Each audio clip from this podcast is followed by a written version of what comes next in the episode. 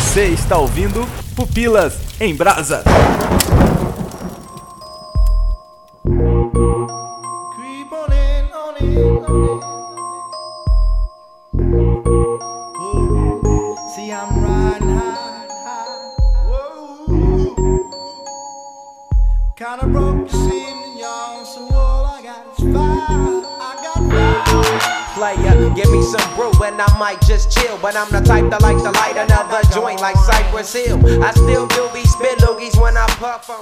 Aqui é o Léo Agrelos e nesse episódio nós vamos falar sobre nós. Não nós, eu e o Pupilas, é nós, o filme. Nozes. Nozes. Ah, pensei que era sobre as nozes. É difícil falar assim, vamos falar de nós, né? É meio arrogante, né? Sim. Porque o Nito, sabe, tipo, me trata na terceira pessoa. Porque o Pelé, Pelé jogou muito. Ah, Wes.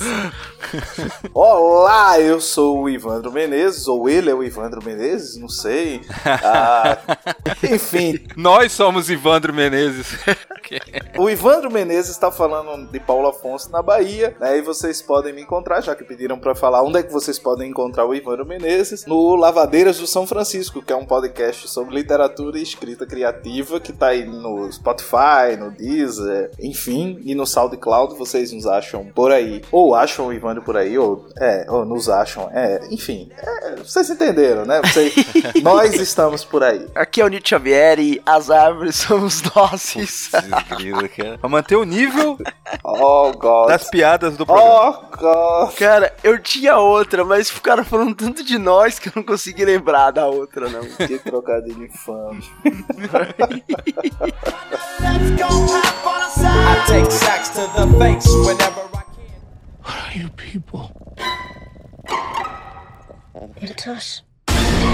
Em 2019, Jordan Peele, o diretor de Corra, volta com mais um filme provocante cheio de metáforas. Como não amar esse diretor que já no início de sua vida cinematográfica leva tanta representatividade e profundidade para as telonas? Pegue suas tesouras, coloquem suas máscaras e venha conosco debatermos, tentarmos entender um pouco mais sobre esse filme Nós. Nós vamos tentar explicar aqui. É isso aí. Nós vamos tentar explicar nós pra nós mesmos. É nós na fita.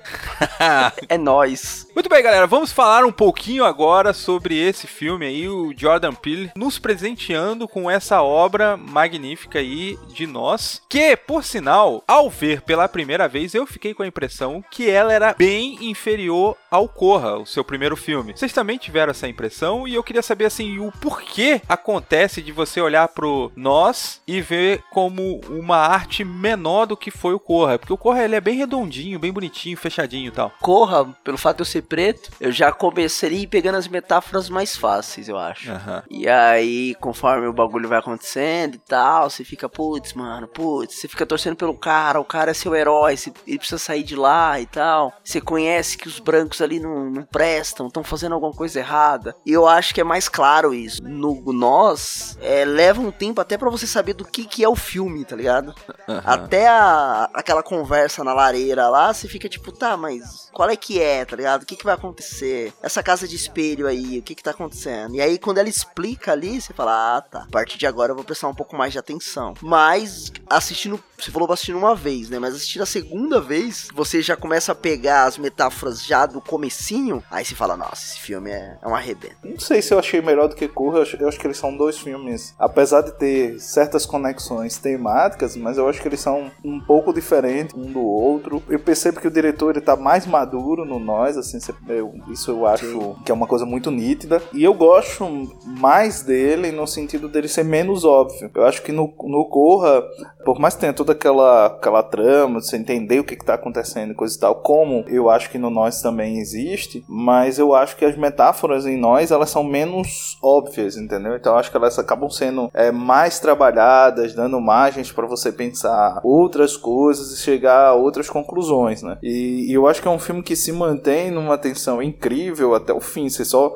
percebe meio o que é o filme mesmo, quando ele chega lá no fim. E eu acho que tem uma outra coisa também, que é uma coisa de transição, que no Corra você também tem. Então o Corra, quando ele começa, parece que é uma comédia romântica, né? Assim, uma coisa do cara negro que namora a menina branca, que vai conhecer os pais, Aham. e é ali ele começa a se transformar em Um drama outra coisa. racial, parece, né? No início. Isso, isso. E aí ele, ele acaba se transformando numa outra coisa. E eu acho que o Nós também brinca com um pouco disso, né? Ele começa com um senhor estereótipo, assim. E eu acho que o início do filme tem uma coisa que é muito desconfortável. Não sei se vocês também sentiram isso, que é a maneira como ele retrata a família ali dentro do carro, é, viajando. eu acho esse negócio é, sensacional, né? Porque você tem um carro, uma família toda negra, numa situação que comumente só é retratado com pessoas brancas. Sim. Isso eu acho extraordinário, assim, é Num carro de branco, né? no carro de branco. Ouvindo música de negro, Isso, mas se comportando como se fosse branco. tentando é, fazer É. aquela interação de filme de família branca, né? Exatamente. Cantando musiquinha e tudo. Isso, eu acho que essa coisa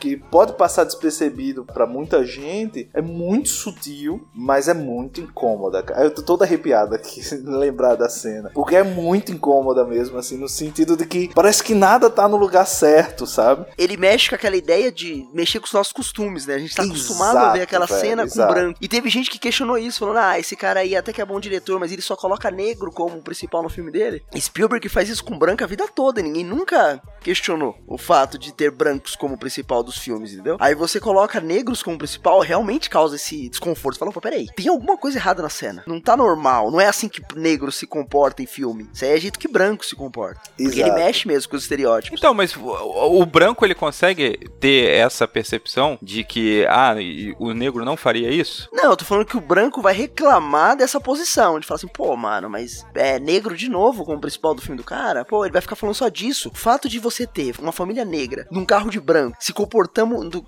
como brancos de filmes, você fala, ah, não, sabe, tem alguma coisa ali que tá errado. E o cara consegue perceber isso. Eu acho que também tem uma coisa nessa sacada que assim, ele faz um contraste, porque você tem aquele prelúdio do, do filme, tem aquele, aquele prólogo, né, ali, no parque de diversão. E é bem interessante porque ele meio que, que coloca aquela família negra numa certa situação que talvez aí sim seja uma situação que a gente, de um certo modo, e isso que eu acho que é interessante, você não se incomoda, que é aquela coisa do pai negligente, né? Porque Sim. isso fica muito nítido, assim, o cara que tá ali perde a filha. A mãe que é cuidadora, que tipo, Isso. quer tudo sobre tem atenção e tal, presta atenção, tem que ser assim, assim, assim, aquela mãe negra de filme mesmo. Isso. E o cara, o, o pai negro de filme. Exatamente, que é o negligente, que não, que não vai prestar atenção. E meio. Que tá bebendo. É, e meio que ele conduz tudo pra isso, né? Quando a mãe sai, você já fica esperando, ó, putz, vai acontecer alguma coisa com essa menina, né? Vai, enfim. Você já fica naquela. É meio que uma coisa que é previsível. E aí, logo na sequência, quando ele corta que põe aquela família dentro do carro, ele quebra com esse previsível. Então você tem uma família de margarina, né? De propaganda de margarina, ali numa situação que brancos estariam, que comumente só brancos são retratados naquela situação, e de repente você tem uma família negra posta ali. E tem uma outra coisa que é o primeiro encontro deles com. eh, não sei se se pode dar spoiler, enfim. Ah, Pode. Com os caras que chegam, né? Com a outra, com as cópias deles. Aquela cena do primeiro encontro quando eles invadem a, a casa. Também tem uma coisa que eu acho que é bem interessante, que é a maneira como ele vai colocando a vida daqueles personagens e a vida dos invasores, né? E os invasores todo o tempo é engraçado como eles lembram exatamente qual é o lugar do negro, entendeu? E aí eu acho que ele submundo, né? e ele prolonga esse outro desconforto, né? Porque ele põe frente a frente os invasores que são idênticos a eles, mas que viveram a vida que teoricamente deveria ter sido a vida deles, entendeu? E eles são, na verdade, o estereótipo daquilo que eles gostariam de viver. É tanto que é engraçado quando ele faz isso com a família branca, que aí chegam os invasores lá, pode perceber como a situação é inversa, como de uma certa maneira ou não provoca o mesmo estranhamento na gente, né? A gente não percebe com tanta força esse estranhamento, porque é como se é, tanto faz se você é um branco rico como se você é aqueles, aqueles brancos psicopatas e é engraçado que eles soam psicopatas, eles não soam como revoltados. Eu acho que isso também é um outro lance que é muito sutil, porque quando você vai vendo a maneira como os invasores negros se colocam, né? Aí eles estão todos acometidos de tragédias. Então ele é um negro grande, forte, burro. né? Você tem a menina que nasceu e não chorava, né? Então ela ela só serve para perseguir, uh, para correr, enfim. Que é um contraste com outra filha que ela corre, mas é atleta. Essa corre porque é psicopata, né? É o que sobrou pra ela, né? Isso, o menino que você tem ali é cometido de uma tragédia, porque enfim, toda família negra e pobre tem que ter uma tragédia. E você tem aquela mãe que não consegue articular as coisas, mas que ela é manipuladora, que ela é invejosa, né? Que ela quer se vingar, que que é meio que assim, assurtada. Mas quando você tem os invasores brancos que chegam naquela família de brancos, nada disso existe. Não existe, por exemplo, esse diálogo, não existe essa construção desses lugares, não existe. Enfim, é somente um reflexo. Como se fosse assim, olha, esse é o reflexo do que deu certo, esse é o reflexo do que teoricamente deu errado, mas não deu é socialmente errado. Não sei se vocês entendem. Aham. Aquela família branca de invasores, ela não, não ocupa determinados espaços sociais. Eu acho isso extraordinário, sabe? Eles só são invasores, psicopatas, chegam lá, mata e acabou. Então não tem conversa, não tem papo, não tem nada, entendeu? E é muito bom isso, a forma que ele consegue construir, porque como que o filme ganha, mesmo que não haja essa metáfora, né? Porque um bom filme, ele tem que se sustentar, a história dele tem que se sustentar, mesmo sem a metáfora. E eu acho que nós, ele consegue fazer muito bem isso, porque você, do ponto de vista narrativo, você pode justificar o porquê as cópias brancas não têm esse diálogo como a cópia negra tem, né? Porque a cópia negra, ao final do filme, ele é revelado que a cópia negra, na verdade, era alguém que tinha vindo de cima, né? A original, e tinha ido pra lá, e por isso que ela conseguia falar e os outros não, né? E, tipo, o filme ele consegue se sustentar mesmo sem as metáforas, né? E Eu acho que por isso que o filme ele ganha tanta força, por isso que esse cara, o Jordan Peele, ele é um cara assim extraordinário que ele consegue fazer as duas coisas, muita metáfora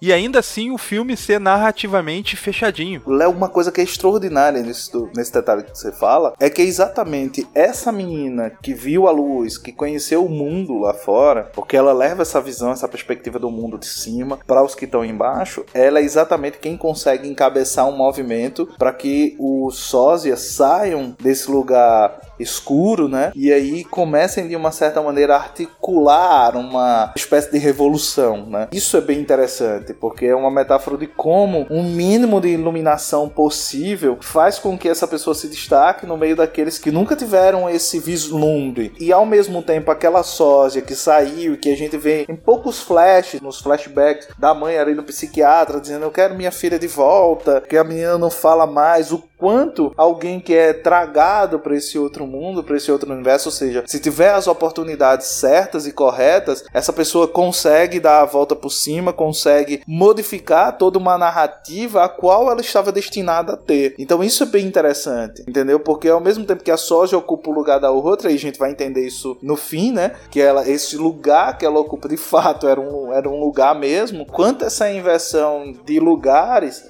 ela afeta a maneira como elas passam a ver ou passam a interagir com seus mundos, né? Então aquele que teve uma iluminação ainda que breve consegue de uma certa maneira articular aqueles que não conseguem ou que não tiveram certas oportunidades e aquele que estava nessas trevas e que chegou e que lhe foi dado as oportunidades consegue ocupar aquele lugar, inclusive esse lugar é, de estranhamento que a gente vai perceber, entendeu? E o que eu acho que é bem interessante é que se de uma certa maneira em Corra, e fazendo um comparativo com Corra, a questão do racismo ela é tratada e ela é muito clara na construção de um universo branco onde as peças negras só se encaixam de forma subalternas, em nós, eu acho que ele consegue fazer isso de um outro modo e de uma outra maneira, porque ele consegue fazer isso deslocando esse incômodo não para as personagens, porque você vai ter o encontro ali é, das duas mulheres, a branca e a negra, que são as duas amigas lá.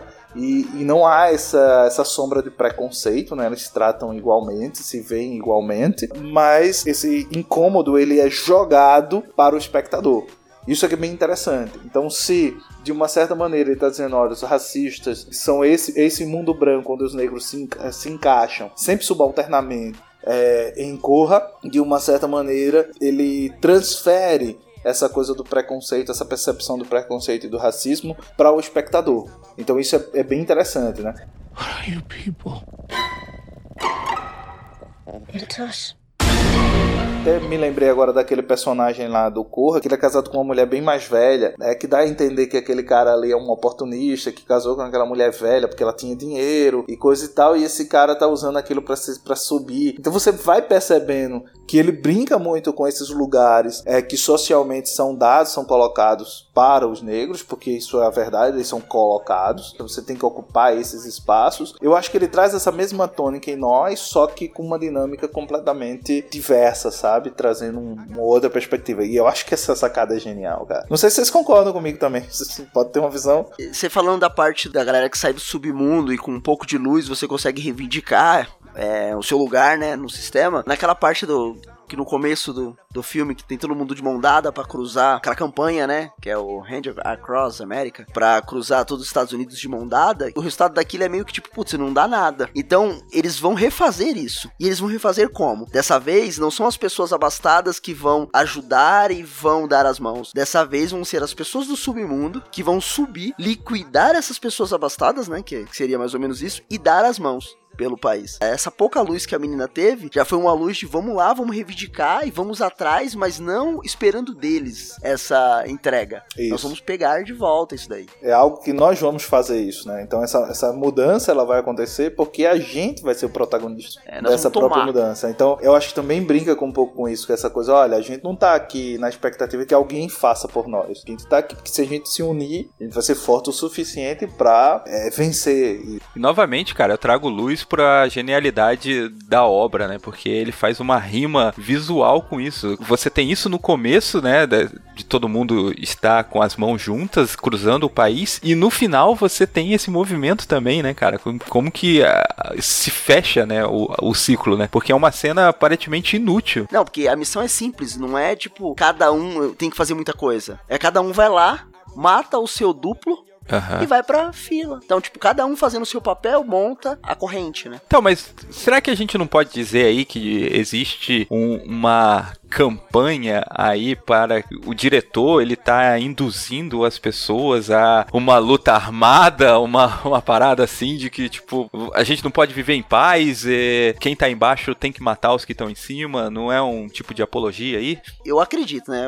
Porque na verdade, quando você assiste o filme, você leva você, né? É, pra ver o filme. aham. Eu acho que ali tem realmente essa questão de consciência de classe, os caras saber que estão no submundo, e se você não souber que tá no submundo, não tem como você mudar isso. Você ia ter ficado lá o tempo todo. Se essa menina que conhecia algo diferente não tivesse chegado ali, eles iam estar ali sempre, sei lá, a não ser que acontecesse uma outra coisa muito extraordinária. Embora haja o conceito de classes ali, de mostrar o que cada um tá no lugar e que essa pessoa precisa lutar pra mudar alguma coisa, embora haja, eu não acho que esse é o todo do filme. Acho que o filme tem muita coisa pra você dizer que existe uma, uma apologia à violência. Eu concordo, Neto, contigo e não sei se discordo, cara, mas assim, uma coisa que eu percebo, talvez a gente não se dê conta, e aí eu vou tentar fazer uma explicação um pouco, um pouco mais longa para o meu argumento aqui não ficar parecendo sem lógica, tá? Mas assim, toda e qualquer sociedade, ela naturaliza determinadas coisas. E esse processo de naturalização, ele na maioria das pessoas ou numa consciência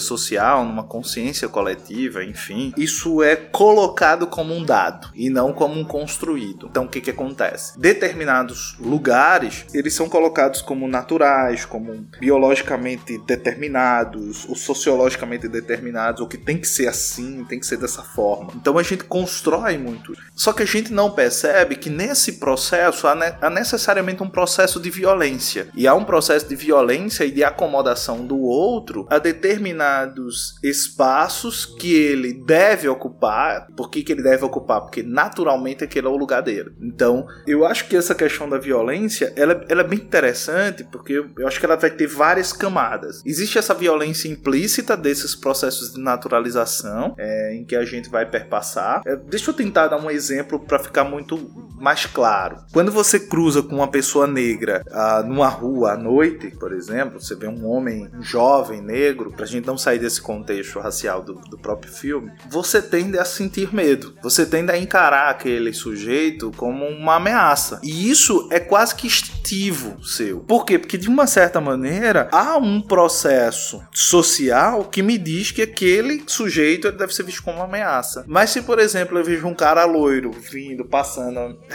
à noite no mesmo espaço, a minha tendência é não ter o mesmo medo. Eu posso até entrar num estado de atenção ah, por um processo de consciência que tira aquele sujeito, mas se você vê um sujeito negro, necessariamente você acaba associando a isso. Se você vê uma mulher é, negra e bonita, é, você tende a enfatizar o fato de que ela é negra. Ah, aquela é uma negra, uma preta bonita. Não é uma mulher bonita, é uma preta bonita, é uma negra bonita. Então a gente muitas vezes não percebe como naturalmente a gente evidencia determinadas coisas a partir de um processo de naturalização de que pessoas negras não são bonitas, de que homens negros são uma ameaça, ou de que eles são mais fortes, que essa mulher é mais parideira, enfim. A gente vai tendo uma série de estigmas, a gente vai ter uma série de coisas que a gente vai colando e vai associando essas pessoas. Poderia falar isso, por exemplo, de homossexuais, de como as pessoas encaram que os homossexuais são necessariamente promíscuos. A gente poderia falar isso de que nordestino, ele é burro, ele é preguiçoso. A gente poderia colocar isso no índio, que também é preguiçoso,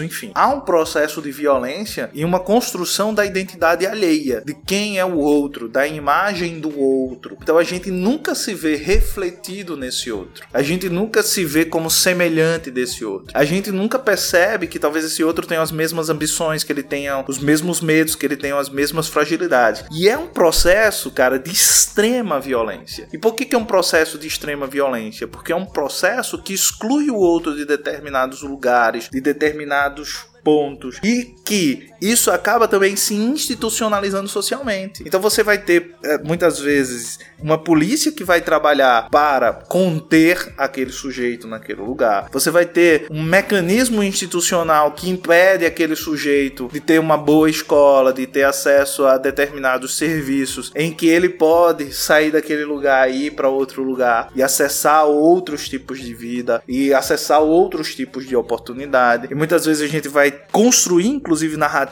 e diálogos como ah, o diálogo da meritocracia ou, ou, de uma igualdade entre os pobres e coisa e tal, para de uma certa maneira acomodar esses lugares e essas estruturas para que esses indivíduos eles não se movam, eles não saiam de determinadas coisas. Então eu acho que há essa violência implícita e eu acho que isso é muito bem colocado no filme em todo tempo. Quando ele pensa esses estereótipos, quando ele coloca, por exemplo, o desejo daquele pai de se igualar com o vizinho que é branco, então ele quer ter um barco, enfim. Quando a gente vai percebendo as, as próprias ambições desses sujeitos, ah, que são ambições dos brancos, quer queira, quer não, de, ou de ter aquilo, ou de acessar aquele universo, ou de não perceber a sua própria condição de negro. Eu acho que isso tem de uma forma muito nítida. E aí você vai ter o estranhamento que eles têm dos invasores, que os invasores são iguais a eles e eles vão ver os invasores como uma ameaça o tempo todo, mas eles não conseguem se ver refletidos. E eu acho que o filme tem um pouco disso, de violentamente colocar esse outro diante de nós para que a gente perceba que eles não são assim tão diferentes. Que de uma certa maneira o que eles querem é isso. Mas como a única linguagem que lhes foi delegada foi uma linguagem de exclusão, foi uma linguagem de violência, foi uma linguagem de, de excluí-los, de colocá-los à margem ou à sombra desses outros, a única forma que eles encontram de reagir é exatamente por meio da própria violência, por meio de ter uma linguagem de violência que é a única linguagem que eles receberam, a única linguagem que eles perceberam. E eu acho que isso também tem uma coisa de proposital no fato deles não falarem, deles só urrarem, deles serem animalescos, deles serem selvagens, entendeu? E isso é muito nítido, cara. Eu tenho um outro é, é, diretor que também faz isso de forma brilhante, que é o Neil Blomkamp, ali no do Distrito 9, do Elysium, que eu acho que é um filme bem inferior ao Distrito 9, que ele também vai colocar essa perspectiva do outro como sendo o estrangeiro, é, do outro como sendo o desconhecido, né? Que não é uma coisa nova. Se, se, se a gente voltar, por exemplo, no início da sociologia, você pega lá o, o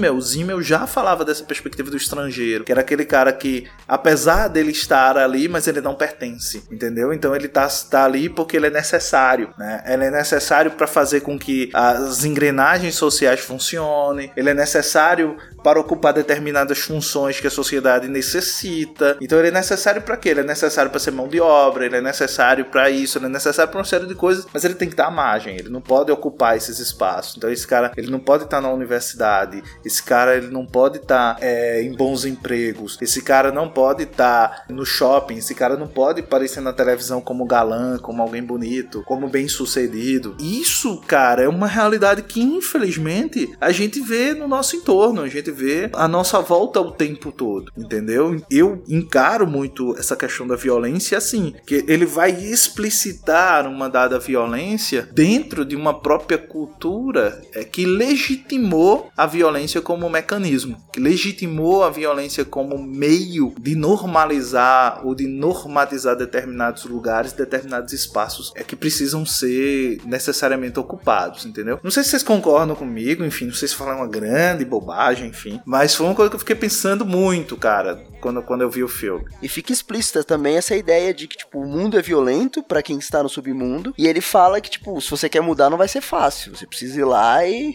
Lutar. precisa responder de altura. Aquela cena do corredor ali do submundo, é, para mim é incrível. Então as pessoas comendo os coelhos como se fossem canibais, é, batendo a cabeça nas paredes, enfim, se violentando mutuamente. Porque ele faz esse contraste, né? Então ele vê lá a menina dançando e a outra ali também dançando. Ele vai mostrando as pessoas comendo no restaurante e comendo uma comida incrível e o pessoal ali comendo os coelhos vivos, né? É, Eu acho que tem muito dessa coisa de como também essas pessoas que estão na superfície, elas espelham aquilo que as pessoas que estão no submundo desejam ser.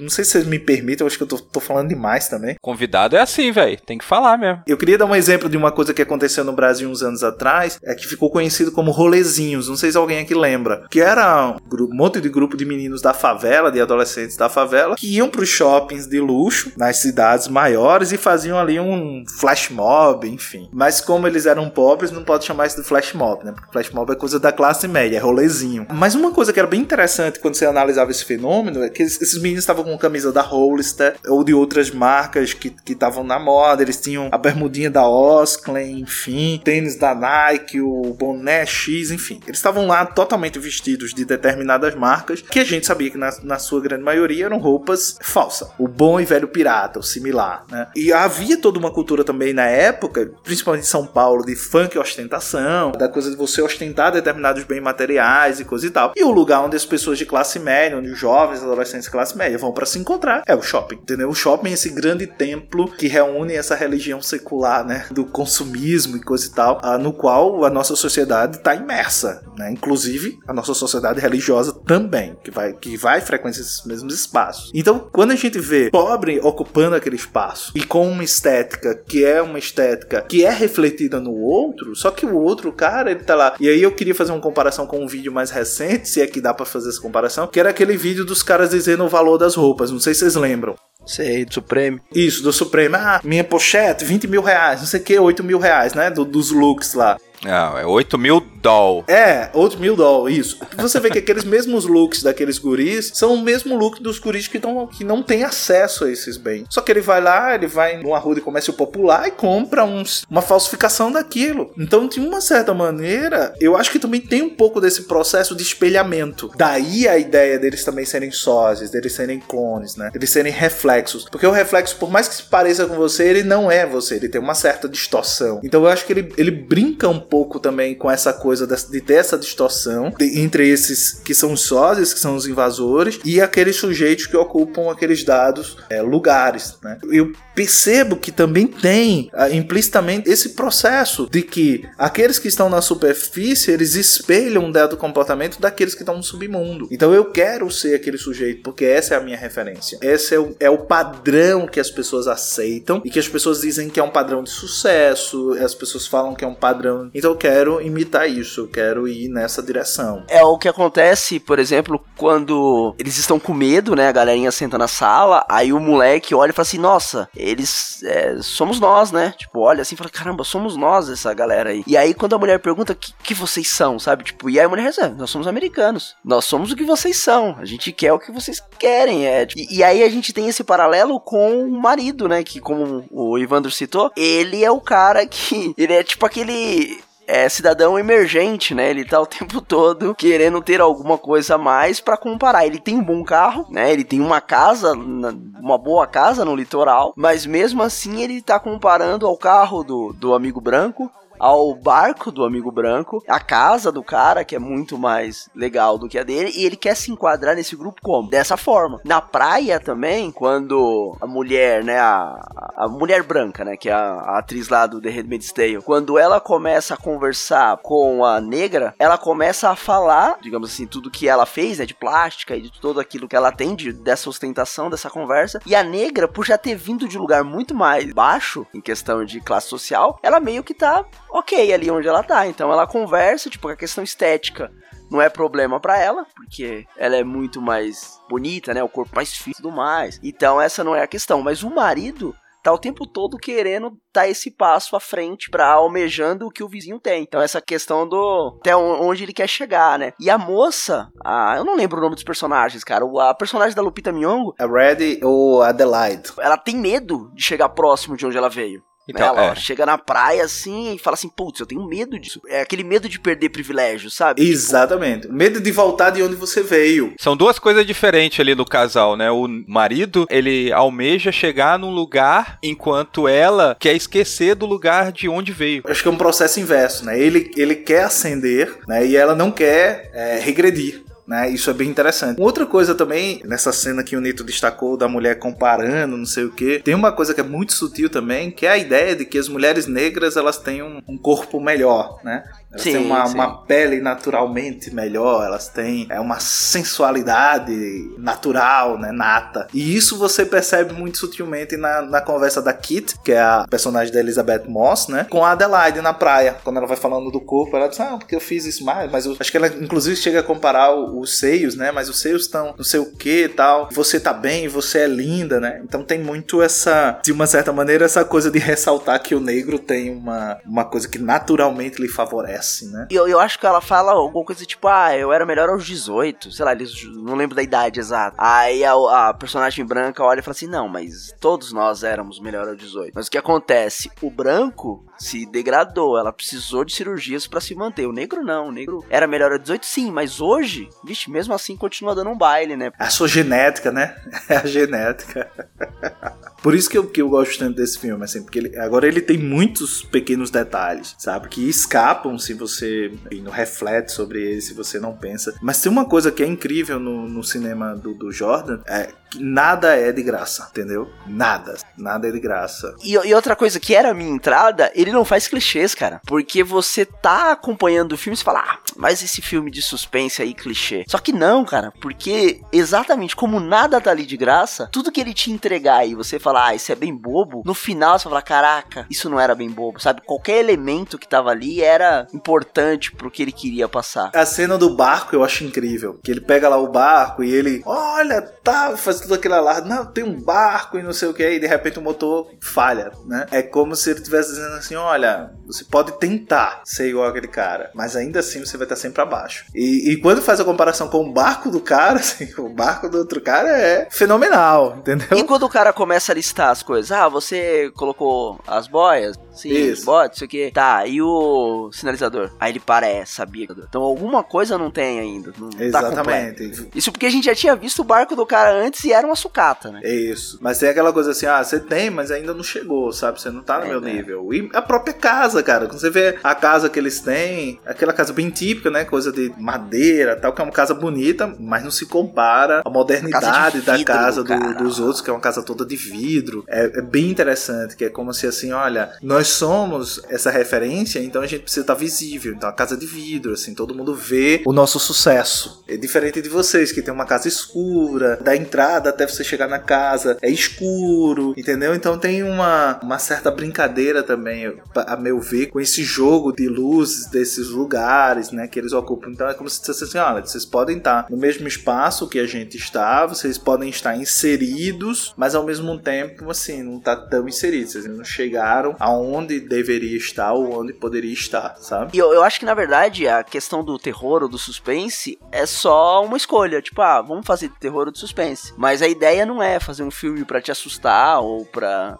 causar medinho. A ideia é, ó, tem uma mensagem aí. Pega. Se você não pegar, você vai ver um filme de suspense. Eu acho que entra muito nessa vibe do pós-terror, né? Que chama de pós-terror. Que é exatamente esses filmes de terror que tem um certo contexto, né? Tem uma certa lição. A gente vê isso na Bruxa, a gente vê isso com A Visita, a gente vê isso também no é, Hereditário, que fazem parte exatamente desse tipo de gênero que se passou a chamar de pós-terror, né? E o cara que é apaixonado por filmes de terror como é, Atividade Paranormal, por exemplo, ele não vai curtir. Ele vai olhar e falar, ou vai curtir vendo só o filme de terror, Isso. ou não vai curtir porque ele vai falar assim: ah, mas eu achei meio clichê e tal, era meio fraco, as cenas de terror não, não causava medo, porque não necessariamente era essa a ideia, né? É, eu acho que a intenção não é essa. Mas você não acha que o filme Nós, diferentemente do Corra, ele é um filme muito mais inclusivo justamente pelo fato de ele trazer uma linguagem aonde o cara que gosta de atividade paranormal, ele pare para ver esse filme, ele reconheça elementos que ele gosta em, em filmes de terror, como é, os chamados clichês, como o exemplo que foi dito aí do barco que vai tentar fugir e não faz, me parece muito proposital do diretor falar assim: olha, gente, vem cá, você também, ei, classe operária, vem cá, senta aqui pra assistir. Não ser um filme tênis verde, entendeu? Porque o Corra me parece um filme muito mais cabeça, enquanto nós, você vendo superficialmente, é justamente pra dialogar com todas as pessoas. Mas eu acho, Léo, desculpa te interromper, que o Corra também fazia isso. Porque eu conheço pessoas que assistiram, que depois conversando, falou assim. Tá, eu, eu percebi que tinha alguma coisa de, de racismo ali, mas eu não entendi exatamente os pontos. Aí, inclusive uma coordenadora minha na escola. Aí eu fui mostrando, eu falei, ó, cara, ela eh, tá tretando assim, assim, assim. Ela, caramba, eu vou ver de novo. Aí ela viu de novo, a filha assistiu, né, que também é negra, e falou assim, caramba, minha filha assistiu e eu tô precisando explicar pra ela toda aquela parada de novo. então era alguém que foi pra assistir um filme de terror. E aí de- percebeu que durante o filme, falou assim, meu, não é só terror, tem alguma coisa aqui. E eu acho que o fato de escolher o filme de terror, porque o filme de terror acho que é pra todo mundo. Um adolescente gosta de filme, o adulto Aham. gosta de terror. Então ele falou, meu, eu peguei um aqui uma... E geralmente filme de terror é boboca. Geralmente é. Você assiste aquele filme de terror do sustinho, sabe? Que vê uma alma de algum lugar, vai dar um sustinho. O cara vai pegar todo mundo e vai falar assim: ó, senta aí pra assistir esse filme. Se você não entender as, as camadas ou tudo mais, você vai entender o filme. Você vai entender a história Funciona sozinho. e conversando sobre o filme, você pode encontrar alguém que entendeu uma camada a mais. E aí você pode assistir um filme totalmente diferente da outra pessoa. Eu vi uma expressão genial de uma crítica da Larissa Moreno que ela fala assim que tanto Corra quanto o Nós, eles inauguram um novo gênero, que é o horror intelectual, porque a partir do momento que você começa a analisar e a ver essas nuances, a ver essas metáforas e começa a entender, o horror vai ficando pior. Então, eu só discordo do Inaugura, porque pra mim o Romero já fazia isso no A Noite dos Mortos Vivos. Quando você vê uma personagem branca que é apresentada no filme e depois durante o filme um personagem negro toma essa esse protagonismo e depois no final do filme, quando tem um monte de zumbi e só tem um personagem negro que sobreviveu e esse cara toma um tiro na testa de um policial, aí você fala, opa, tem alguma coisa a mais aí, não é só um, um filme de terror. Então eu acho que ele já fazia isso. you people?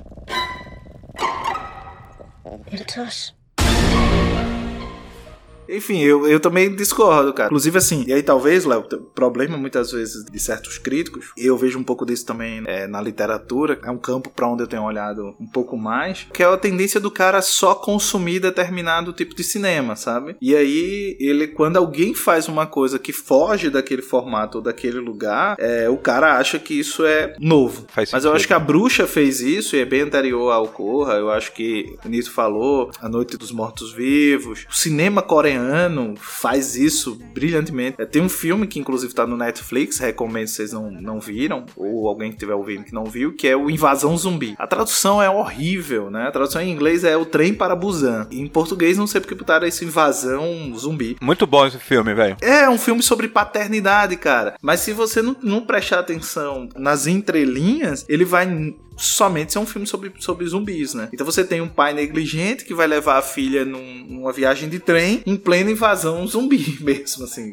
Os zumbis invadem as cidades, os, os trens. E esse cara vivia com uma mãe. E aí vai tendo esse processo dele tentar proteger. No- dentro do trem tem uma, uma outra mulher que tá grávida, é o primeiro filho. E aí você vai ter aquele pai que vai se sacrificar. Então você tem toda uma série de questões sobre a paternidade, é, de estereótipos sobre a paternidade, contado em um filme de zumbis. Entendeu? Então, assim, você já tem isso acontecendo há muito tempo dentro do cinema, trabalhando é, essas questões é, em filmes que fogem do, do comum, sabe? Em que você necessariamente parece que é aquilo, mas não é, entendeu? Então, bem anterior a Corra, você já tem isso. É o que, que, que ela tá chamando aí desse terror que você falou aí, que eu, eu não recordo agora. Intelectual. Isso, esse terror intelectual é exatamente o que muita gente já definiu, que foi a expressão que eu usei antes, de pós-terror, né? Que é uma a ideia de filmes que se inserem, são filmes que aparentemente são filmes de terror, eles contam histórias de terror, mas que na verdade tem um outro, uma outra conotação. Tem uma coisa também que eu acho que a gente não tocou no ponto, é que o cinema do tanto Corra como o Nós, ele tem uma estética que lembra muito a estética de filmes mais antigos, que lembra um pouco os anos 80, anos 90. Não sei se vocês concordam comigo. A fotografia, não sei, a fotografia, o jeito de filmar, os cenários, ele tem toda uma, uma coisa que não é muito sofisticada, que não é muito artificial nessa coisa. Não sei se vocês concordam comigo, assim. Esteticamente falando, eu acho que eles são filmes é, que tem um aspecto mais alternativo, sabe? Isso, e eu acho que isso é bem proposital nisso. E eu acho que é uma coisa que já é reconhecível. Assim como você vê o cinema do Tarantino, você reconhece que é um Tarantino. Independentemente que você percebe o, a questão estética, ele me soa também que tem um jeito de, de, de filmar, de estender as coisas. Me lembram, inclusive, esses filmes de terror dos anos 80. Me lembram um pouco essa, esse tipo de estética, sabe? Não sei, enfim. Posso falar uma grande bobagem se tiver, vocês cortam. Vocês veem o caso também falar disso. Mas me ocorreu agora. Não, pô, acho, acho que é isso mesmo, concordo. Vocês ficaram no silêncio, é melhor cortar essa parte. Não, eu, eu só corto bobagem quando eu que falo. Ah, eu falei uma grande agora, né? Eu acho. A, boba- a bobagem dos outros eu deixo. Ah, bom saber. Eu queria voltar um pouquinho pra parte ali das máscaras sociais, né, pra gente conversar um pouquinho sobre elas, porque é um dos grandes pontos fortes ali do filme que ele vem trazendo, né? Porque sempre quando a gente assiste um filme como esse, é importante a gente fazer a, a autocrítica, né? E não só falar assim, ah, fulano faz aquilo, fulano faz aquilo outro, né? Então, eu sempre fico me perguntando, será que eu não sou aquele vilão que está sendo representado ali no, no filme, sabe? Porque geralmente a gente, ao fazer essa análise, a gente fala assim, pô, a gente tá ali, nós somos os caras do submundo, né?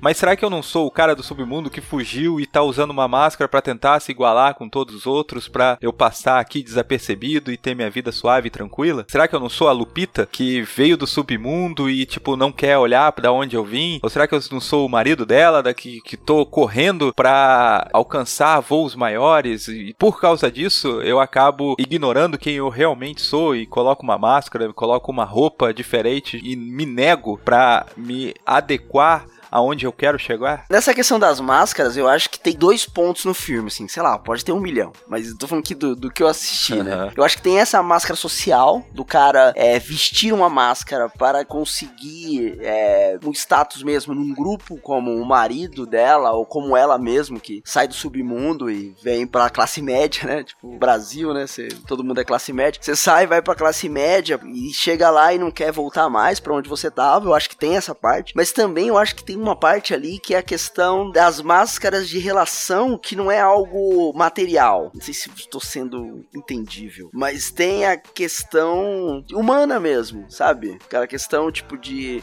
De aceitação do outro, assim? Vou pôr essa máscara pra você me aceitar. Isso, de você. Vou gostar da mesma música pra gente poder conversar. Isso, de ser educado com o meu vizinho no elevador, tá ligado? Que mesmo sem querer, entendeu? Eu acho que também tem essa parte. Se você colocar o submundo ali, ti- tirando a parte social, mas colocar a parte do homem mesmo. Pô, nem todo dia você acorda feliz, tá ligado? E aí você coloca algumas barreiras entre você, o real, e a pessoa que vai se relacionar com você, pra que esse relacionamento possa ser possível mesmo sendo falso, entendeu? Porque a, a moça que saiu do submundo, ela aprendeu, ok, tudo isso, mas quando ela olha pro outro eu dela, ela olha pro outro eu dela como sendo, meu, você é um animal. Então você deveria, pelo menos, fingir que não é um animal. Finge a educação que a gente consegue conversar, entendeu? E aí não dá, porque porque você tem alguém que foi educado e alguém que não foi tão educado assim. E aí você tem uma questão de ruptura ali da questão do diálogo. Não existe diálogo entre eles porque existe isso daí. E aí eu acho que as máscaras também podem funcionar dessa forma, por quê? Porque a minha visão daquele final onde o moleque põe a máscara reconhecendo a mãe, né? Porque ali dá a impressão de que o moleque reconhece, né? Que a mãe não é a mãe dele real.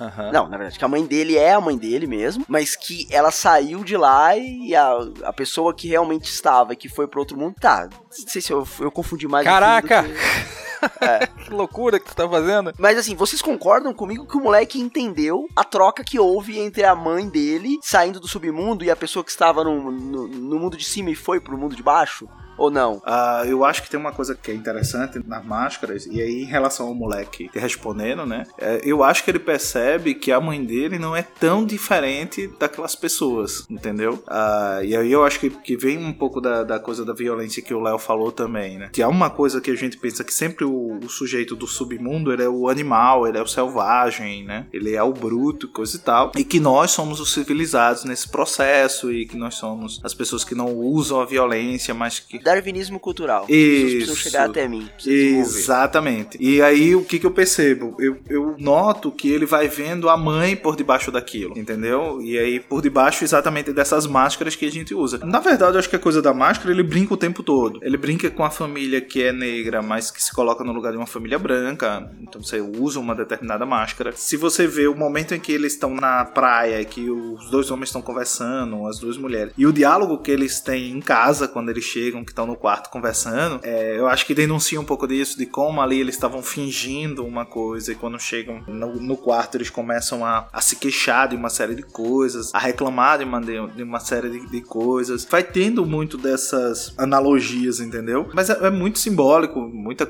muita coisa assim. A própria coisa dos espelhamentos a gente também vai vendo, então eu acho que de uma certa maneira os invasores também, que, que têm um nomezinho agora que eu, que eu não lembro agora, mas eles têm uma coisa de que eles são reflexo do que eles são ou do que eles não gostariam de ser, mas que são no fundo. Então a gente vai ver isso quando a mãe começa a ficar mais violenta, entendeu? Ainda que ela tente de uma certa maneira justificar aquela violência. E eu acho que é isso que o filho vê, sabe? Eu acho que o filho vê além é, da figura que ela tenta se colocar ou se posicionar. É, você vai ter isso com as tesouras que são feitas de duas partes iguais, mas que estão separadas, e que se, se distanciam. Você vai ver isso no número do Jeremias 1111, que você tem um em um, ou seja, um na frente do outro. Para cada um você tem um outro. Né? Então essa ideia, porque ele brinca muito com a coisa do duplo, né? Que é uma coisa que o, que o terror trabalha. Você vai ver isso em Edgar Allan Poe, ele falar sobre o duplo. Você vai ver, enfim, isso se repete muito dentro da literatura. Isso vem também pro cinema, essa coisa de existir um outro. O próximo filme do Will Smith, inclusive, é com duplos, né? Então tem, tem essa coisa do duplo, do outro, né? Que, que é igual a O mim. Dostoiévski trabalhava muito Isso, com- o outro que é igual a mim, mas é mal, não é igual, né? Tem essa coisa também que alguns filmes de terror tinham do espelho, né? Que você toca no espelho. E aí, olha como é que ele vai fazendo isso. Você tem uma casa de espelhos no começo, onde as duas meninas se enxergam. E de uma certa maneira, o reflexo dela assume o lugar dela. Isso é bem interessante. Ah, você vai ter essa referência do 1111. Você vai ter essa referência da tesoura. Você vai ter a referência de que os outros caras que são invasores são iguais aos que estão ali. Eu acho que tem a coisa também dos coelhos, que a gente falou pouco, que é uma alusão, pra mim, ao Alice no País das Maravilhas, né? Que é um coelho que, que entra numa toca e leva pra um mundo maravilhoso. E ali é o inverso. É um coelho que te leva pra um mundo que não é assim tão maravilhoso, que é um mundo onde todo mundo quer escapar. Então eu acho que tem muito dessa coisa que no fim, tanto os que estão embaixo como os que estão em cima, eles são muito mais parecidos, são muito mais semelhantes, são muito mais iguais do que a gente pode imaginar. Entendeu? Do que a gente pode, de uma certa forma, pensar. Então eu acho que a coisa das máscaras tem um pouco a ver, é, para mim, pelo menos, com essa coisa da nossa tentativa de se esconder desse outro lado, entendeu? Ah, no qual nós, nós estamos. Entende? E eu acho que tem, tem um, pouco a ver com isso. Então, por exemplo, aquele homem negro que tá ali na condição de rico, tal como a gente falou, que ele vai tentando ascender, de uma certa maneira, ele não é diferente daquele homem que invade a casa dele, entendeu? Que é um bruto, que a única coisa que ele sabe fazer, de uma certa maneira, é agir violentamente para conseguir uma determinada coisa, que é bem o estereótipo do pai negro, né? O defensor, coisa e tal. E de uma certa maneira é isso que eles são, porque depois o próprio pai vai se colocar também nessa condição, né? De tentar proteger sua família. Então você vai percebendo o quanto isso são iguais. Você vai ver que aquela, a Red, né? Que é a, a sósia ela, da Adelaide, de uma certa maneira ela vai fazendo determinadas coisas porque ela quer que os filhos também tenham é, oportunidades. E aí você vai ter, de outro lado, que a Adelaide também vai fazer a mesma coisa. Então ela vai começar a matar, ela vai começar a agir de forma mais brutal, de forma cada vez mais cruel, porque ela quer, teoricamente, defender o próprio filho. E isso também mascara o próprio egoísmo dela. Porque no final a gente vai entender que o que ela queria, na verdade, era não voltar para aquele lugar de onde ela tinha vindo. né? Não voltar para o lugar que, teoricamente, pertence a ela, mas que ela não quer que pertença. Enquanto que a outra tá numa luta justa de sair de um lugar no qual ela foi posta, mas que ela entende que não pertence. Então isso é muito engraçado, porque a gente vai ver exatamente esse movimento e quer queira, quer não, é esse mesmo movimento é, que a gente também faz. Então a gente luta para não sair de um determinado lugar onde a gente está, que é confortável, que é cômodo e a gente não quer decair. Ao mesmo tempo, a gente acha que o outro não deveria estar ali, que ele deveria estar naquele outro lugar que é o lugar dele, sabe? Que é aquele lugar que é incômodo. Gente, isso é muito aeroporto virou rodoviária, entendeu? é, é- é muito isso, cara. What are you people? No livro que inclusive eu terminei de ler hoje, né, que é o Nem Preto Nem Branco, muito pelo contrário, Fantástico, da, da da Lilian Lily Schwartz. Schwartz. Fantástico. Tem um relato lá de um senhor negro. Na verdade, o relato não é de pesquisa dela, né, pro livro, mas ela cita. Aí o, perguntam pra ele, né, como é que é a vida e tal. Ele fala assim: ah, quando eu era negro, era muito mais difícil. É um dentista no Rio de Janeiro, né? Que fica rico, que é famoso. É fantástico esse depoimento, cara. Porque ser negro é status social, assim, onde você está. Ah, eu me dei bem, hoje eu sou rico e sou um dentista bem conceituado. Quando eu era negro, a coisa era mais difícil. Agora, tipo, agora eu sou o quê? Tá ligado? Por quê? Porque é isso, né? A máscara dele. Ele não é negro mais. E, e Nito, tu citou isso e é bem interessante, porque assim, e aí faz um todo um outro contexto que passa despercebido a gente pela nossa realidade e como a gente lida com a negritude no Brasil, né? Então, no Brasil, o cara ganha dinheiro e ele é branco, entendeu? Então, assim, um cara como o Neymar vai ficar lindo, sabe? O Neymar nem é tão negro assim, né? O pessoal diz, né? É, exatamente. O Daniel Alves descobriu que é negro na Europa, cara. Eu Exatamente. nem sabia. Porque o negro no Brasil, ele passa necessariamente por esse processo de embranquecimento. E faz parte desse processo de embranquecimento o aumento da conta bancária. Então, quanto maior a tua conta bancária, mais branco você é. Mas fora do Brasil e nos Estados Unidos, no contexto dos Estados Unidos, isso não acontece. Então, assim, tem uma, uma situação que ainda é mais profunda no filme, que é exatamente aquela família negra ocupar um espaço de uma família branca. E aí ele, de uma certa maneira, com quem lida, que é os vizinhos ali, eles não são percebidos como negros. Eles não são vistos como negros. Então, um detalhe: toda a praia, não sei se vocês perceberam, só tem gente branca. Só. Né? E só tem eles de negros naquela praia. E eles não são vistos como negros. Então é como se assim, ele estivesse brincando com aquilo. Olha, esse pessoal tá no lugar onde eles não deveriam estar, né? Então, Eles estão vivendo uma vida que eles não deveriam viver, porque eles são negros e eles não pertencem a esse lugar. Mas as pessoas estão ali como se não tivesse isso. Também tem uma coisa que é um- e acontece lá e acontece cá, que é um processo de negação do racismo, de não me entender como sendo racista, de não me entender como sendo um sujeito que tem preconceitos. Inclusive no mesmo livro cita, né, que na verdade eu vi isso nesse livro e em mais outros livros que qualquer pesquisa que fala sobre racismo indica que, sei lá, 90% da população brasileira conhece alguém que é racista. Que sofreu racismo, né? Agora, 80% da população, 85% se diz não racista. Exato. Então, peraí.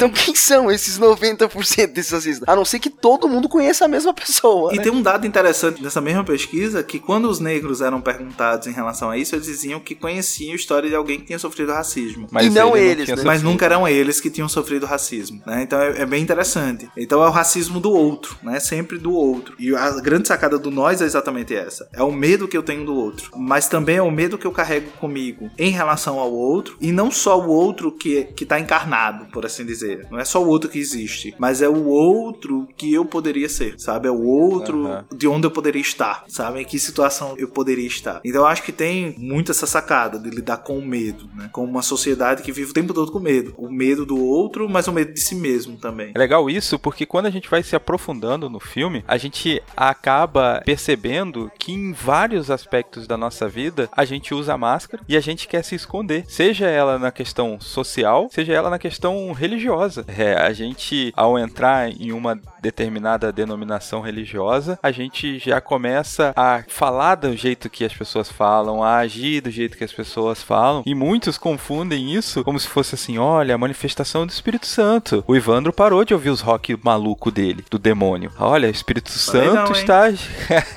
o Espírito Santo está agindo na vida do rapaz. E, tipo, mal, é, a gente não consegue entender que, pô, o cara, pra ser aceito, ele deixou de fazer algo justamente para que ele pudesse estar convivendo tranquilamente ali naquele meio social e não porque realmente houve uma manifestação do Espírito Santo, coisa do tipo. Então isso mostra que a gente está o tempo todo querendo usar máscaras. E você vê que dentro da, da religião eu acabo percebendo também que poucos são aqueles que ao subir no púlpito falam de suas dificuldades, falam de suas derrotas, ou se falam, falam como se tivesse já num passado muito, muito distante. Por quê? Porque a gente insiste em querer usar a máscara, a gente não quer se revelar. Isso faz com que eu acabe me afastando mais de Cristo, porque assim como diz Paulo, que quanto mais perto eu me achego de Cristo, mais eu percebo que dependo dele, que eu preciso dele. Ou seja, quanto mais perto eu estou de Cristo, pior eu me vejo, né? Pior eu sei que eu sou, né? E nessa conclusão de que, tipo, quanto mais perto eu sou de Cristo, pior eu me vejo, então mais próximo eu vou estar das outras pessoas. Então Sim. mais próximo eu vou estar do meu irmão, entendeu? Porque eu vou me ver igual. Agora, no mundo religioso, essa parada de apontar o pecado do outro como sendo o pior pecado do mundo, é porque enquanto eu faço isso, realmente eu relativizo os meus, né? Aham. É exatamente a coisa do que a gente falou até aqui, né? Eu tenho uma necessidade de colocar o outro no lugar dele, que não é o meu lugar, entendeu? É é impressionante como o outro, ele não pertence ao meu lugar, porque eu tô no lugar do justo, eu tô no lugar do bom. Esse é o lugar ao qual eu pertenço. Então eu tenho razão. O que, que as pessoas têm dificuldade de perdoar? Elas têm dificuldade de perdoar exatamente por isso, porque você se coloca no lugar do justo, né? você se coloca no lugar do ofendido. né? Você é sempre o apóstolo de Jesus que não negou, que sabe que deu certo. Você nunca é o fariseu. Tem uma coisa que é impressionante assim, crente é o, o tipo de sujeito mais bocó que eu já vi na vida, sabe? Porque ele é facilmente manipulado. e assim, por favor, não entendam como ofensa, mas é uma ofensa. Mas ele é, é um bicho que é facilmente manipulado, cara. É, às vezes eu, eu só comparo com aquele tipo de, de- de cachorrinho que você joga um biscoitinho e o cara acabou de dar um chute nele, mas você vem com um biscoitinho, ele balança o rabo e vem, e vem comer o biscoitinho. É a mesma coisa, entendeu? O cara vai lá, sei lá, o Danilo Gentili faz uma coisa absurda, sabe? Mas aí no outro dia ele chamou a Ademar de Campos pra fazer uma entrevista e tem um bocado de crente. Ai, olha o Danilo Gentili com a Ademar de Campos. Você sabia que ele foi crente um dia e não sei o quê? É, mas foi esse mesmo cara que tava falando mal do evangelho e dizendo que ia pra igreja só pra comer as menininhas, entendeu? Então ontem ele tava falando isso. Mas porque ele hoje fez uma entrevista com a Ademar de Campos, então tá, tá tudo lindo, sabe? Ah, o fulano de tal colocou um versículo bíblico na campanha política dele. Ah, esse é um homem de Deus que Deus levantou. Conhecereis a verdade. É, Ciro II e não sei o que, não sei o que. Cara, não sei se de uma ingenuidade ou de uma burrice extrema, sabe? Do quanto é muito fácil de você ser manipulado nesse processo, entende? Posso tentar fazer um diagnóstico aqui? Não sei se vocês vão concordar comigo. Faça, faça, fica à vontade. Mas o diagnóstico que eu sou levado a crer é que crente, ele tá o tempo todo tentando ser aquilo que ele não é. Então ele se encaixa em qualquer coisa. Ele quer se encaixar em qualquer coisa. Ele quer ver qualquer manifestação positiva do que o caminho que ele tá percorrendo é o certo e coisa coisa do tipo. Eu concordo, e porque ele quer estar nesse lugar de evidência. Isso aqui é interessante. Por isso que eu falei dessa coisa dele ser facilmente manipulado, é nesse sentido. Porque ele quer ocupar um lugar e ele acha que tá ocupando esse lugar porque alguém falou é, em nome de Jesus na televisão, entendeu? Então ele acha Aham. que com isso o reino de Deus está avançando. É de uma ingenuidade, assim, brutal, porque é um pouco dessa coisa de usar máscara. Ou se a gente preferir para trazer para uma analogia mais bíblica, é a coisa de se vestir com folha de figueira,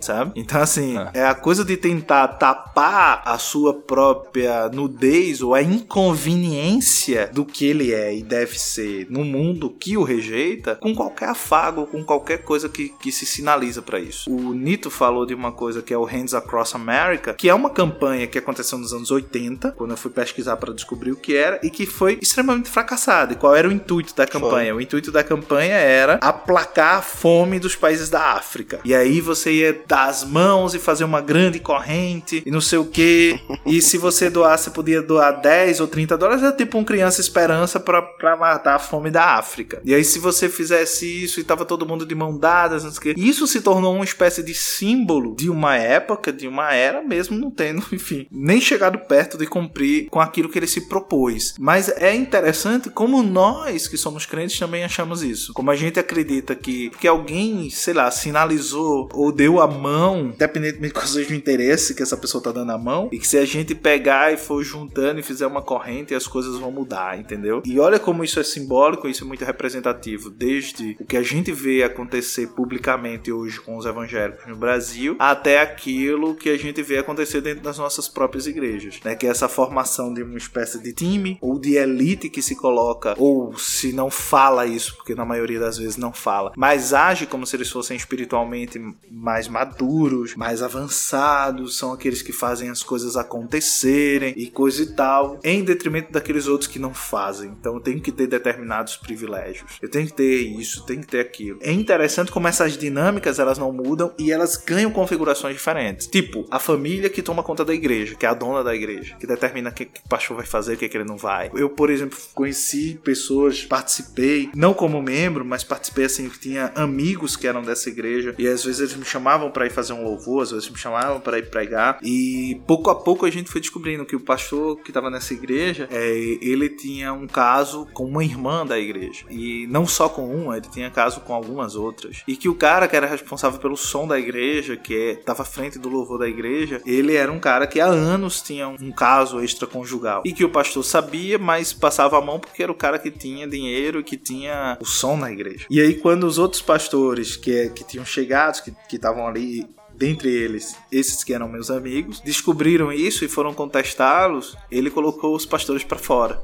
E não o cara pra fora. É impressionante como a dinâmica muda. Não sei se se está fazendo sentido para vocês. As configurações do mesmo mecanismo mudam, mas olha como eles permanecem. Essa coisa de encobrir, de usar determinadas máscaras, de usar determinados artifícios, é, de construir determinados ambientes manipulados para que eles sonhem espirituais, para que eles sonhem isso, única e exclusivamente para manipular esse sujeito que deseja estar numa determinada situação. E aí tem uma outra coisa que é quase que um fatalismo. De uma certa maneira, não tem como o crente não ser esse, esse bocó que eu falei. Ah, e aí vou, vou passar a Bíblia agora pro cara não ficar com raiva de mim. Ah, quando Adão e Eva eles são tentados pela serpente, é engraçado, porque quando Deus criou Adão e Eva, ele disse: Vocês são minha imagem e semelhança, ou seja, vocês são como Deus. Quando a serpente tenta Adão e Eva, eles dizem: Olha, come desse fruto que você vai ser como Deus. Em outras palavras, a tentação da serpente era colocar em Adão e Eva uma crise de identidade, porque eles já eram como Deus. Mas ele disse: Se vocês comerem, vocês serão como Deus. Então, o, o pecado original ele é fruto de uma crise de identidade. Ele é fruto exatamente da gente não ter as convicções certas e de não ter os valores certos e de não entender quem nós fomos criados para ser, por quem nós fomos criados para ser e para quem nós fomos criados para viver. Porque uma coisa é certa, o homem ele foi criado em adoração e em adoração. Entenda o que eu estou dizendo? Ele não foi criado para adorar, ele foi criado em adoração. E ele está em contínua adoração porque isso faz parte da natureza dele. Então ele Isso é pode ser homem, né? isso, exatamente. Ou ele está adorando as coisas que são criadas, ou ele está adorando a Deus. Mas ele não deixa de adorar, ele não para de adorar, hora nenhuma, em momento nenhum. Então isso é, que, é isso que é interessante, né? Então de uma certa maneira ele é aquilo, mas quando ele tenta ocupar lugares, quando ele tenta distorcer e estar em determinadas posições, em determinadas posturas, as quais ele não foi criado para estar, ou quais não foram criados para ser, a gente passa a ter essa distorção sutil. Eu não estou em adoração, mas eu nasci para adorar. Então eu não nasci em adoração, eu nasci para, entendeu? Então isso se torna uma atividade, porque isso se torna um propósito através do qual eu estou buscando e não é a essência daquilo que eu sou. Então essa é, eu acho que é uma diferença fundamental. Então se a gente pega e faz esse paralelo com nós, de uma certa maneira a gente vai começar a perceber isso, que tem esse desconforto ou esse descompasso naquilo que nós somos verdadeiramente e naquilo que nós gostamos de ser ou queremos ser. E aí nós lutamos para não deixar de ser, entendeu?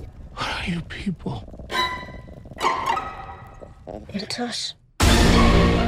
Concordo com você, Ivandro, e acrescento o que você está dizendo ao falar que o fato de a gente torcer a adoração, né, fazendo com que seja do nosso agrado, isso faz com que haja um distanciamento tão grande, tão grande de Deus, que a gente acaba esquecendo quem é Deus, logo a gente acaba esquecendo que é a vontade de Deus e logo a gente acaba esquecendo o nosso propósito. Não nessa ordem, mas essas três convergem para a mesma coisa, para um mundo cada vez mais distante de Deus. E eu acho que o outro também. Porque quando você se esquece de Deus, ou como você falou, se afasta de Deus, você também se afasta do outro, necessariamente. Porque. O outro que é diferente, né? O outro igual, beleza, né? Mas esse Deus que a gente crê, que é o Deus que tá na Bíblia, é o Deus que escolheu se manifestar no outro. É o Deus que escolheu se manifestar no próximo. Não à toa, todos os seus mandamentos se resumem em dois: amar a Deus sobre todas as coisas e o teu próximo como a ti mesmo. E não à toa, João vai dizer que aquele que diz que ama a Deus, mas não ama o seu irmão, é mentiroso, entendeu? Porque Deus escolheu se manifestar nisso. É, não à toa, Tiago vai dizer que a verdadeira religião é cuidar dos órfãos, das viúvas e dos doentes. Não à toa, Deus vai dizer lá em Isaías, capítulo 1, que ele tá farto da fumaça dos holocaustos. Mas a adoração que ele se agrada é exatamente tu cuidar dos órfãos, das viúvas, ou seja, cuidar daqueles que são desamparados, cuidar do próximo. Que é um ponto extremamente repetido na Bíblia, né? Exatamente. Eu não posso, de uma certa maneira, resumir, e não me confundam os que estão me ouvindo, não tô dizendo que o evangelho é isso. Até porque o evangelho, para mim, ele é, é pura e simplesmente uma coisa: poder de Deus para a salvação. Ponto final. Isso é o evangelho, né? O que passa disso pode ser palavra de Deus, mas não é evangelho. Agora, o que Deus coloca como sendo um padrão, inclusive de adoração, é exatamente isso. É exatamente o outro. Eu não tenho como fazer isso me esquecendo do outro, né? E aí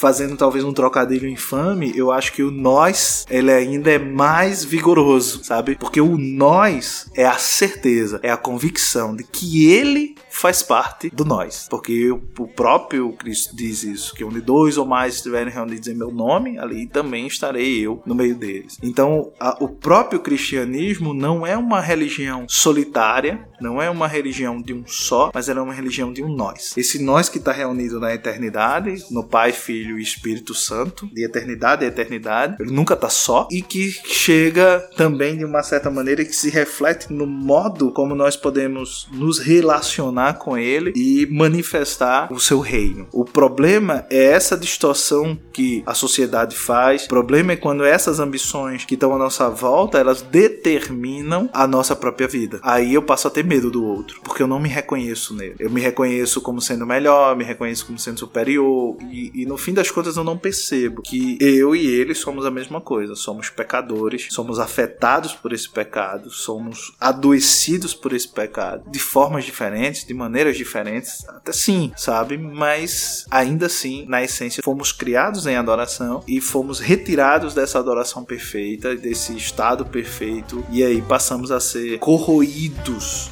pelo pecado.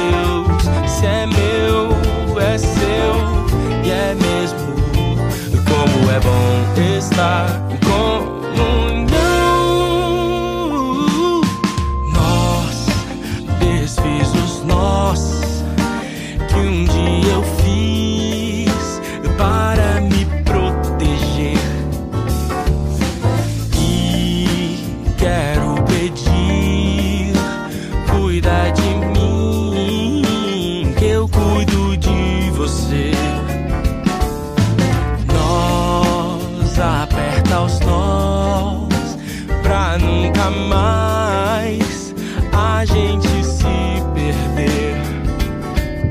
Sei, vamos brigar, mas vou ficar pra gente se entender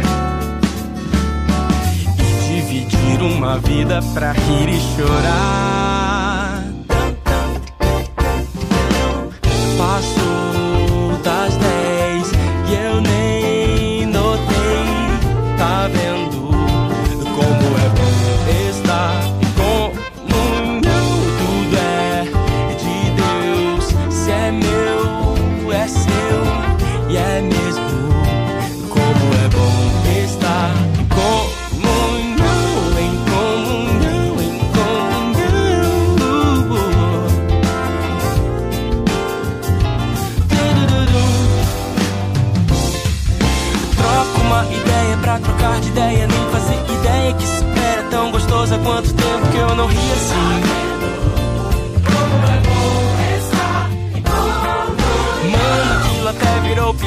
Hoje a gente dá risada. Eu sou bem cabeça dura e você estava certo sim. Passa do saleiro, passa o tempo, mexe bem essa panela e mistura nossa vida num encontro que não vai ter fim. Como é bom estar em comunhão.